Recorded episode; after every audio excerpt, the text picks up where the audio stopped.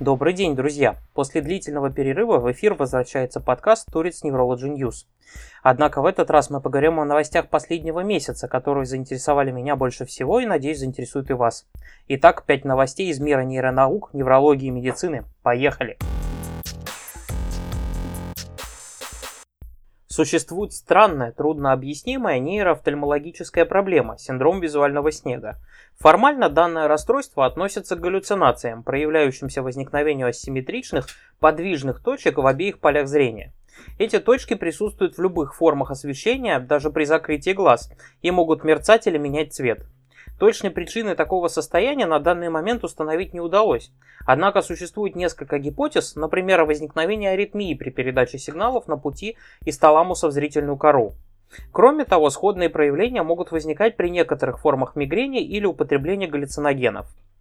В попытке определить механизм синдрома зрительного снега исследовательская группа и Соли провела исследование для оценки обработки зрительной информации в коре головного мозга.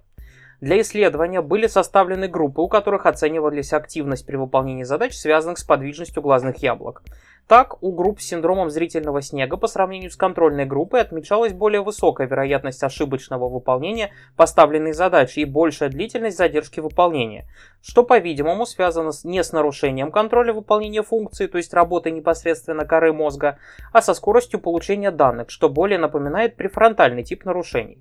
Особенно важно, что эти результаты позволяют более предметно оценивать эффективность проводимого лечения синдрома зрительного снега. Одним из основных индикаторов нейродегенеративных заболеваний, равно как и основным повреждающим фактором при них, является тау-белок. Появление в большом количестве данного белка нарушает обменные процессы внутри нейрона, вызывая и усиливая повреждение нервной ткани, что в конечном итоге приводит к ее гибели. Исследования тау-белка являются областью интереса огромного количества исследовательских групп по всему миру, поэтому неудивительно, что периодически открываются новые подробности его функционирования. Так, исследовательская группа медицинского факультета Университета Пенсильвании задалась целью объяснить быстрое распространение тау-белка по нервной ткани.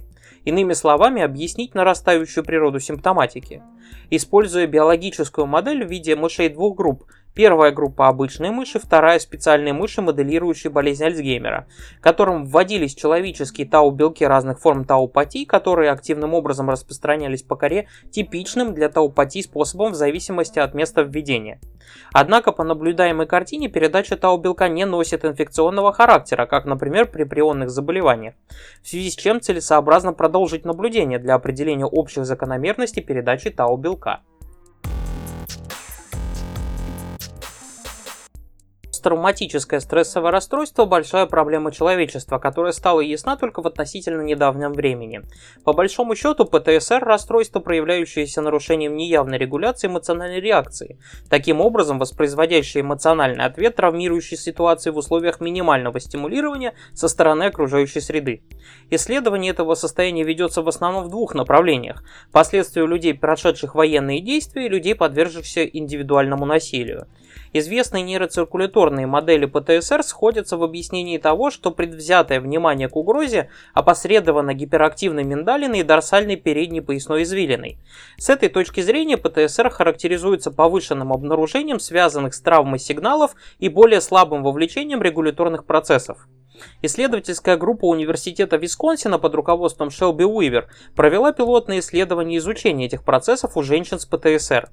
В рамках исследования было выяснено, что основной проблемой, которая препятствует торможению развития ПТСР реакции, является снижение способности переключения внимания с объектов, имеющих отношение к полученной ПТСР, по сравнению с контрольной группой.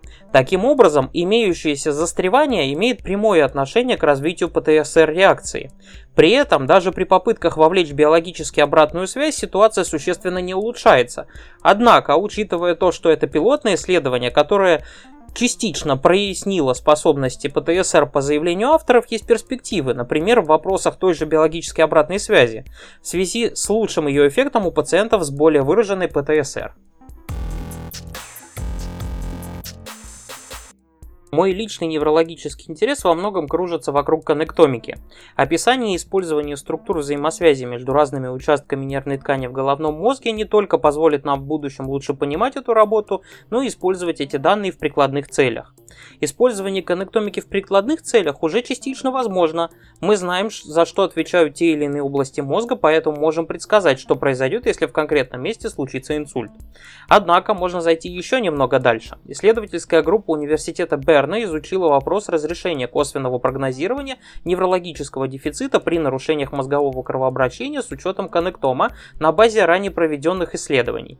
По данным исследователей, Использование принципов коннектомики при оценке повреждений мозга может иметь большое значение, однако на этапе первичного формирования карты нельзя однозначно спрогнозировать роль отключения одного из участков этой карты. Иными словами, исследования в этом направлении крайне важны, однако имеющиеся технические данные могут оказаться недостаточными.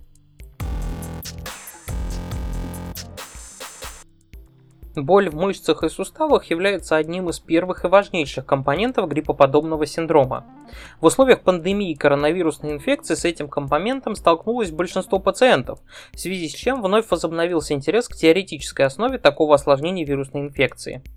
Исследовательская группа Барагана Иглесиаса изучила вопрос в контексте увеличения уровня курсирующего во время инфекционного процесса в крови интерферона – Результаты показывают механизмы, посредством которых интерфероны первого типа вызывают сенсибилизацию нецицепторов, что влияет на понимание того, как вирусные инфекции усиливают боль и могут привести к невропатии. Так, интерфероны первого типа стимулируют МНК-опосредованное фосфорилирование в нейронах чувствительных корешков спинного мозга, что вызывает нейрональную гипервозбудимость и механическую боль, способствуя болевой гиперчувствительности. Данные результаты были получены на биологических моделях. Спасибо за внимание. Как обычно, все приведенные выпуски исследования будут размещены в телеграм-канале Turits Neurology. До скорых встреч!